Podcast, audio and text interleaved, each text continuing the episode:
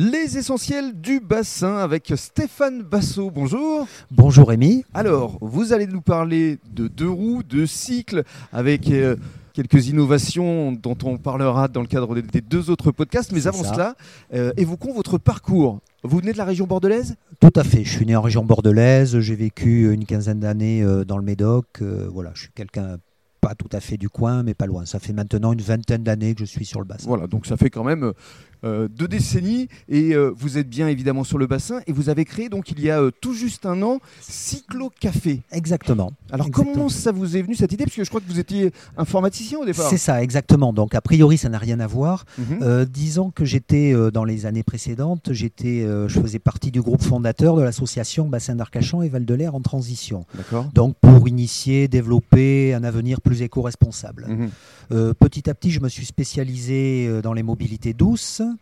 Donc, c'est quelque part un geste avant tout militant. Mhm. J'ai décidé de me consacrer à fond à la promotion des mobilités douces Mhm. et donc d'essayer de gagner aussi ma vie avec pour pouvoir le faire à 100%. Parce que d'après vous, tout le monde devrait se déplacer en vélo. Exactement. On n'a aucune raison de prendre sa voiture pour des déplacements de proximité.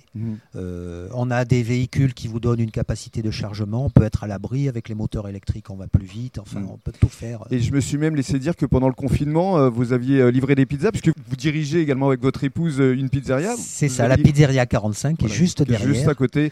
Et 1500 km, c'est ça 1500 km pendant le confinement à vélo, à vélo, tout à fait. Donc ça permet en plus de garder la forme. Exactement. Bah, c'est vrai que j'ai eu la chance, pendant que beaucoup de gens étaient enfermés chez eux, moi, de circuler quand même pas mal. Et dans le cadre du deuxième podcast, on va justement évoquer tous ces vélos que vous pouvez euh, acheter ou encore louer.